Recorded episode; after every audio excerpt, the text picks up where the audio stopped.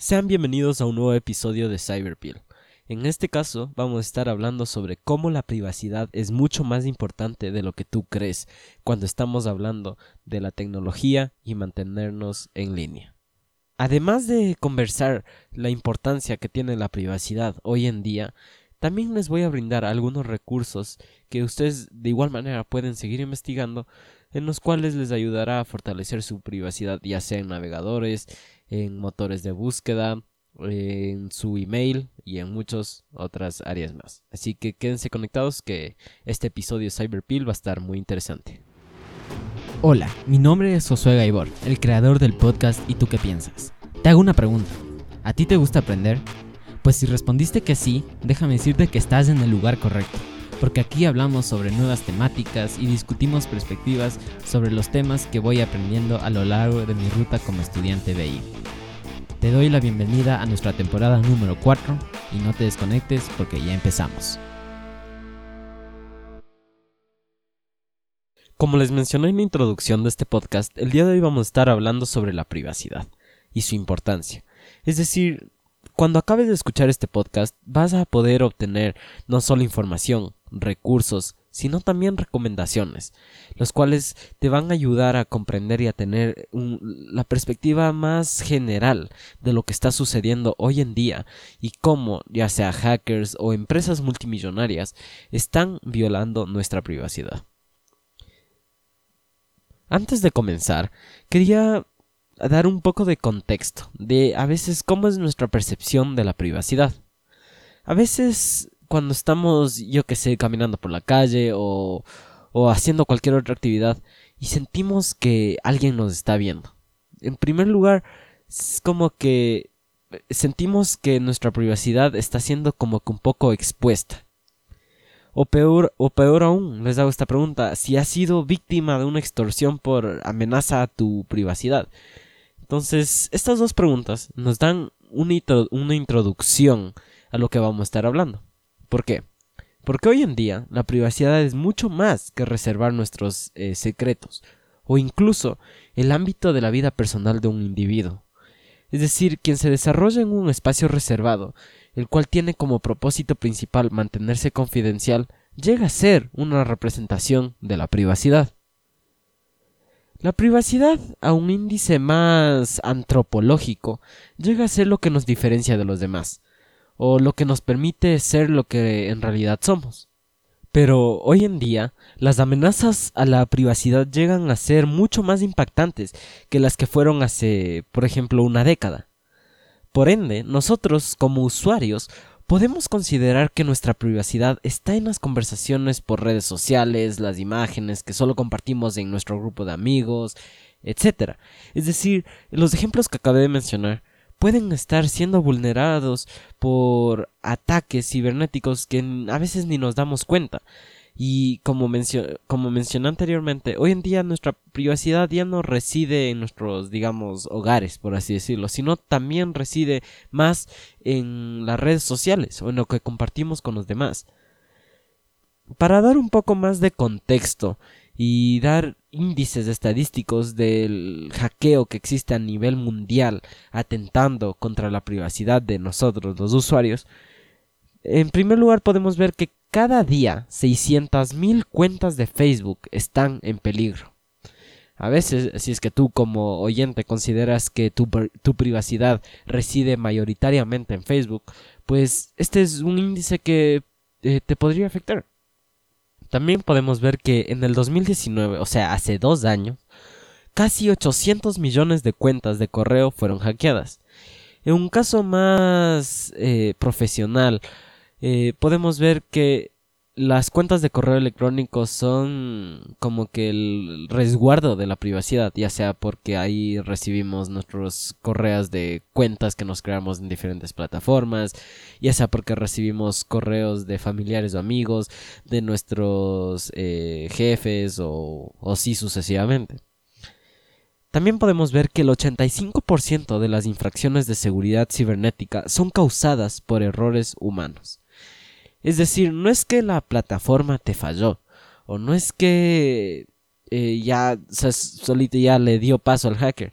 No, En la mayoría de los casos, como mencioné, el 85% de las infracciones son gracias a la ingeniería social.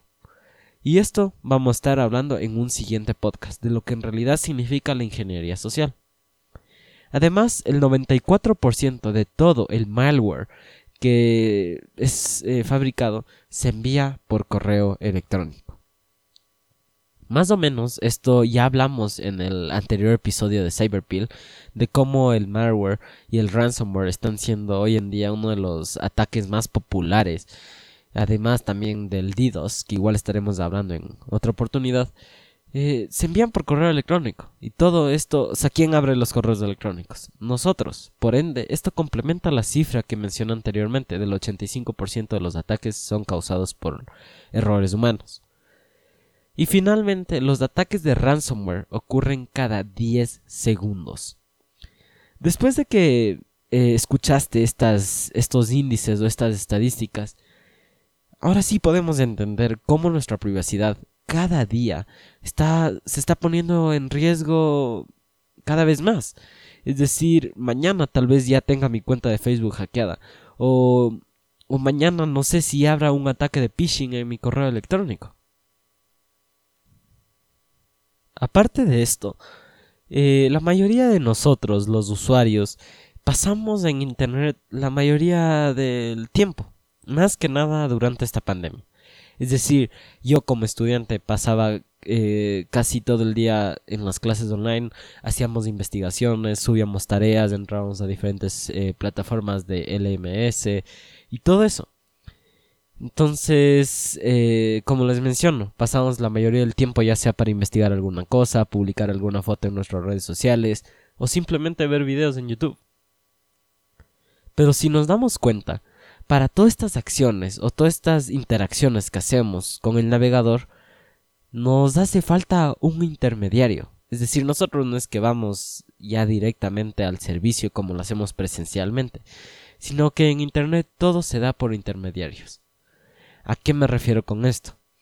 Es que este de intermediario viene a ser ya sea la aplicación social o el search engine, que sería el motor de búsqueda. Es decir, nosotros para, digamos yo que sé, entrar a canva.com, tenemos que tener cómo buscar, ¿no es cierto? O sea, tenemos que ya tener Google Chrome, Microsoft Edge, Opera, etc. Entonces, hace falta un intermediario.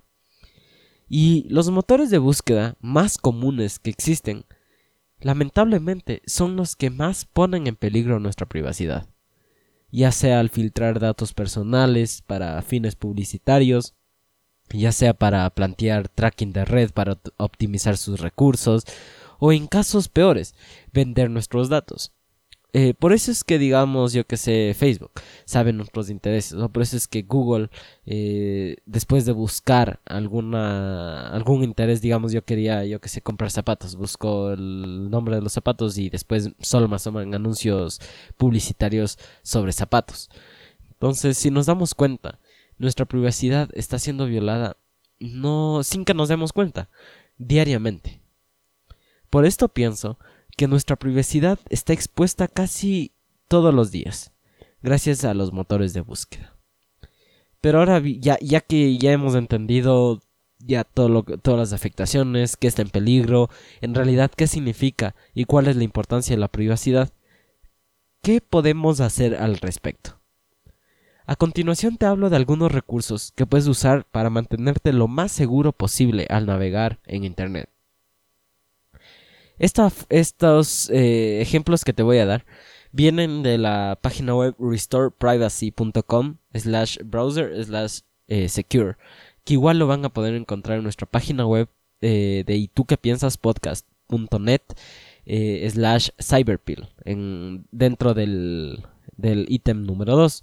Ahí van a poder encontrar este recurso, un PDF con todos los enlaces para que ustedes puedan entrar y, e investigar mucho más. En primer lugar, lo que nos menciona este artículo profesional de ciberseguridad es que el navegador, que yo de igual manera les recomiendo, que no guarda absolutamente ningún dato personal de ustedes y no les hace tracking y no venden sus datos para fines publicitarios, es Brave. En primer lugar, bloquea los anuncios y rastreadores de forma predeterminada, o sea, ya viene con esa función. También protege las huellas eh, dactilares del navegador e incluso ofrece aleatorización de huellas dactilares. ¿A qué se refiere con esto? Es decir, que cada página a la que entremos no va a saber que ya estuvimos ahí anteriormente. El bloqueador de scripts incorporado. A veces cuando nosotros, yo que sé, queremos instalar alguna aplicación, queremos ver eh, alguna película, eh, cuando damos clic en el icono de play se nos abre otra pestaña. Y qué es lo que hace esa pestaña ya sea descargar un script un software o correr o correr ese script en línea para hackearnos mediante nuestro navegador.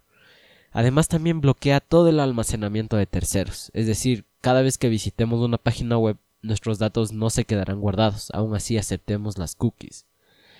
También se actualiza automáticamente a HTTPS es decir, existe una extensión que, digamos, en un caso no recomendado, ustedes están usando Google Chrome y quieren usar HTTPS en su navegador o en cualquier página, o cualquier página que visiten.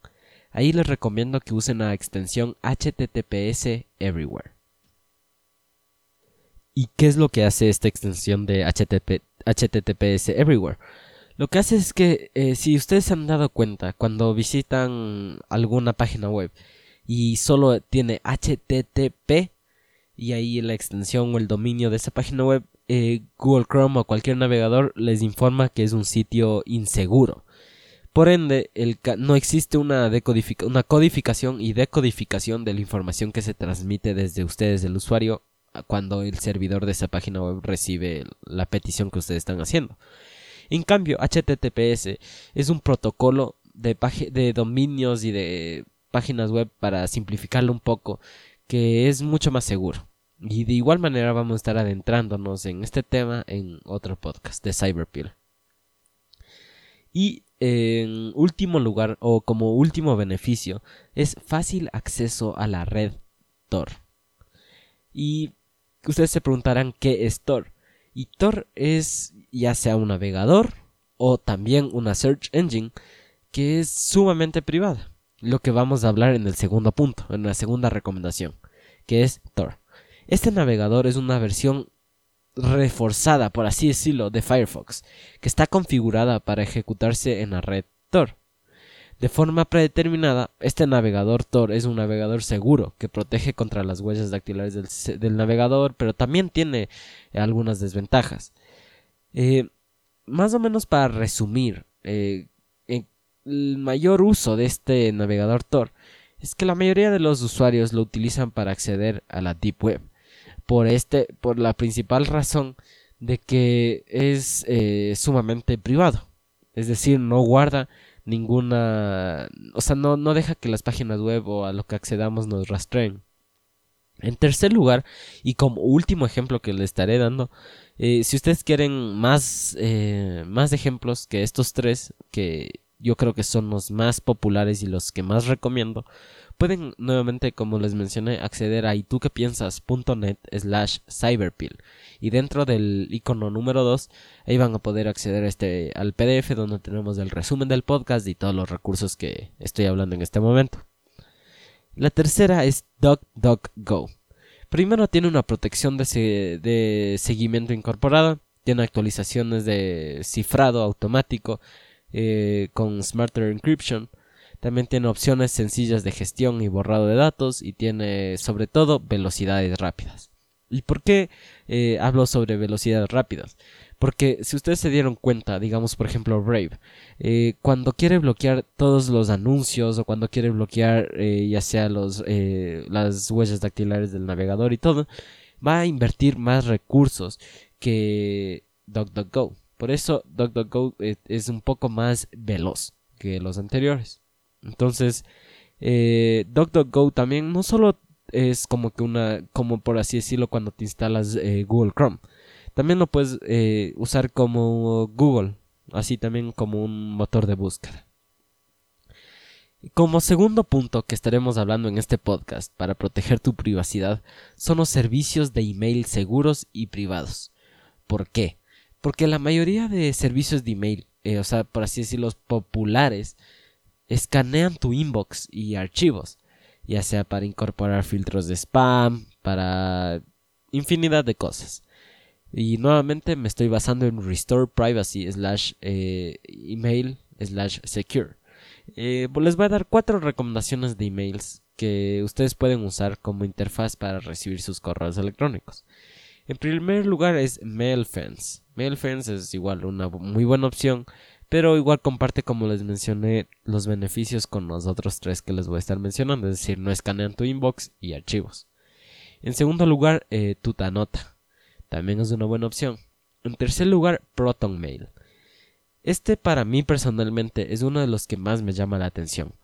¿Por qué? Porque cuando quieren acceder a su correo electrónico no tienen la función de has olvidado la contraseña, donde te mandan el como que una clave ya sea tu número telefónico o a tu email.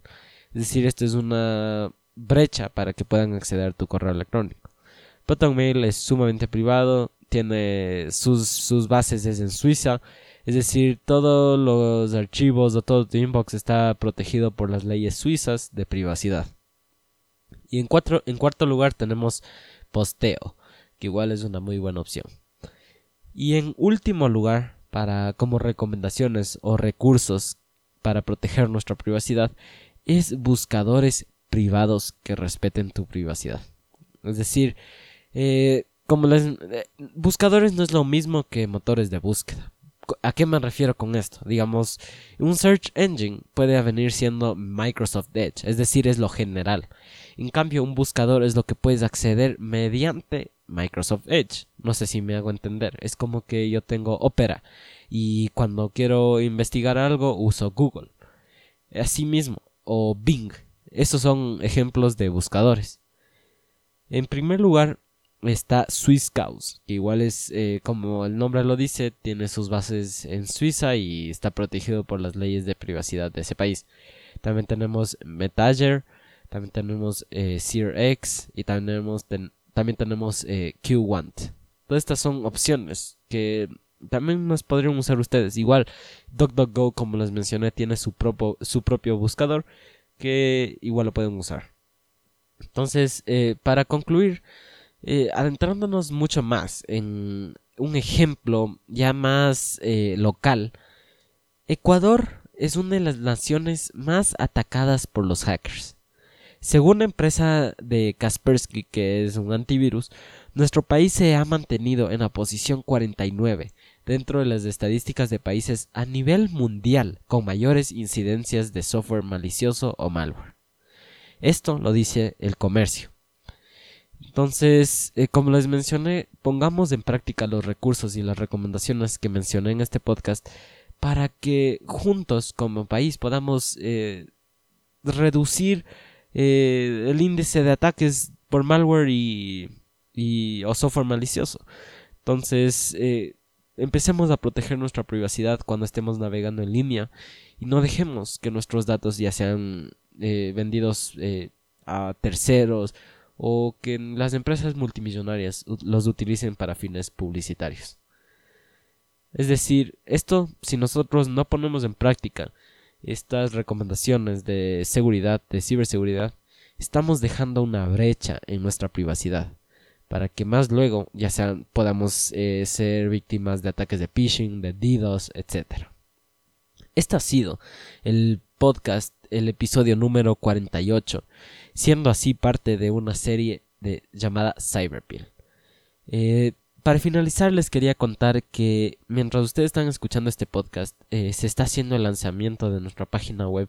Y tú que piensas podcast eh, o sea la página web se llama y tú que piensas podcast pero el dominio es y tú que piensas.net ustedes pueden acceder directamente a esa página web desde el navegador que ustedes deseen Van a poder escuchar nuestros podcasts, incluido este. Es una plataforma mucho más personalizada, donde usted se puede crear su perfil, puede participar en foros con más miembros de la comunidad y tú qué piensas, eh, puede acceder a recursos, ya sea como estos de, de Cyberpill o como los de SAS. Eh, también puede acceder a muchos otros beneficios. Así que les recomiendo que visiten y tú que piensas eh, donde podrán llevar su nivel de aprendizaje a otro nivel junto a nuestros podcasts. Les agradezco por escuchar, eh, por escucharme hablando y dándoles las recomendaciones de ciberseguridad. Nos vemos en un próximo episodio. Gracias por quedarte a escuchar nuestro podcast. A continuación te invitamos para que te unas a nuestro server en Discord y a nuestra comunidad en Patreon, en donde fomentaremos una comunicación más directa contigo. Además te invitamos a suscribirte a nuestra página web y tú qué piensas. Todos los links están en la descripción del podcast y en nuestras redes sociales. Nos vemos el próximo miércoles.